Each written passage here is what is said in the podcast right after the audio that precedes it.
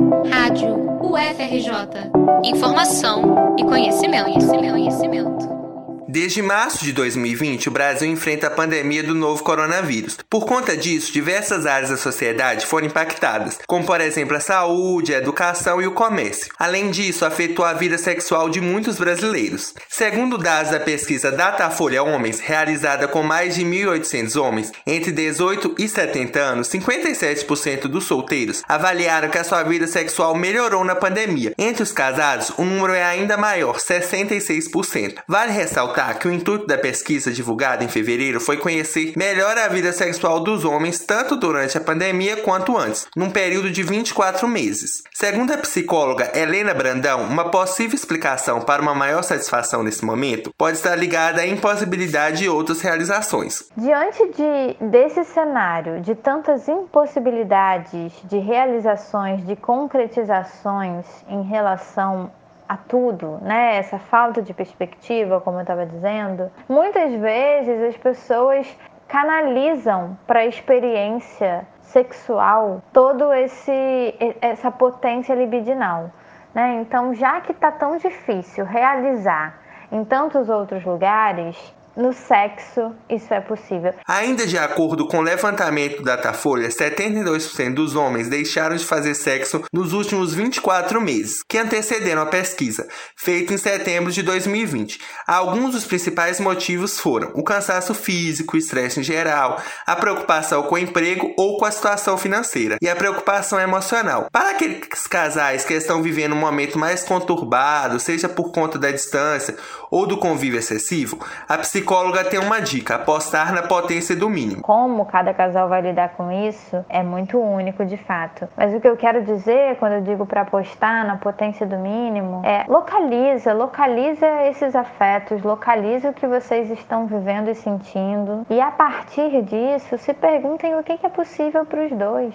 não colocando que essa satisfação plena vai chegar, porque de fato está um momento muito difícil para estar tá satisfeita. Maria Luísa seu namorado são um dos casais que estão tendo que driblar as novas dificuldades impostas pelo vírus. Os dois moram em casas diferentes e com pessoas que pertencem ao grupo de risco. Por isso, os encontros reduziram bastante. Se antes era o barzinho o local ideal para se encontrar, agora eles têm que ser mais criativos. Uma das saídas foi o planejamento de viagens de seis em seis meses. Eles se encontram a sós por uma semana em um lugar isolado, na casa do pai do namorado na Serra. O motivo é simples: evitar a transmissão da doença. A gente tentou arranjar soluções, né? Porque imagina, você namora e você não encontra a pessoa há meses e não é um relacionamento à distância, é só um relacionamento que tipo não está tendo como encontrar a pessoa. Então a gente começou a pensar em soluções. E aí a gente decidiu que quando a gente se encontrasse, seria de uma forma que não colocasse nenhuma das famílias em risco. E aí a gente decidiu viajar. Para além das viagens, a cada seis meses os dois também recorrem ao sexting, troca de conteúdo erótico, seja por texto ou foto, e dirty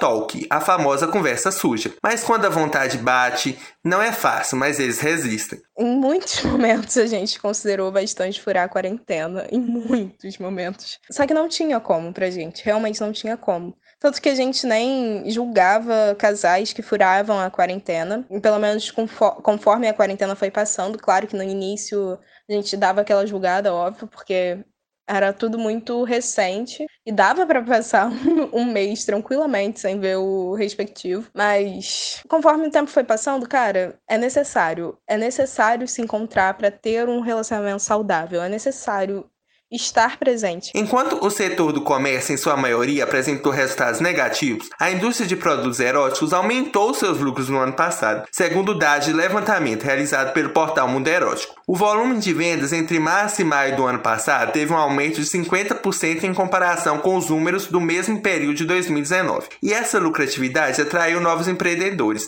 De acordo com a pesquisa mais recente do portal Mercado Erótico, divulgada com exclusividade pelo Globo.com, o número de empreendedores do setor de sex shops triplicou no ano passado em relação a 2019. Seja por conta das lojas físicas fechadas ou pela facilidade, muitas lojas virtuais surgiram durante a pandemia. Como muitas mulheres empreendedoras, Raquel Leal abriu um perfil de vendas em uma rede social com foco no público feminino. No meu caso, 70% do público são mulheres e depende muito o tipo de produto em relação a pessoa que é. As mulheres costumam comprar todo tipo de produto, desde consumíveis como lubrificante, é, gel, quanto vibradores ou objetos de fetiche e coisas assim. Homens costumam mais comprar produtos consumíveis. Como ficará a vida sexual dos brasileiros no pós-pandemia? Assim como trabalho, faculdade, consulta médica, etc., o sexo também se tornou híbrido, ou seja, metade no ambiente virtual e metade ao vivo. E essa pode ser uma tendência a ser seguida. Eu sou Francisco Procópio para a Rádio FRJ.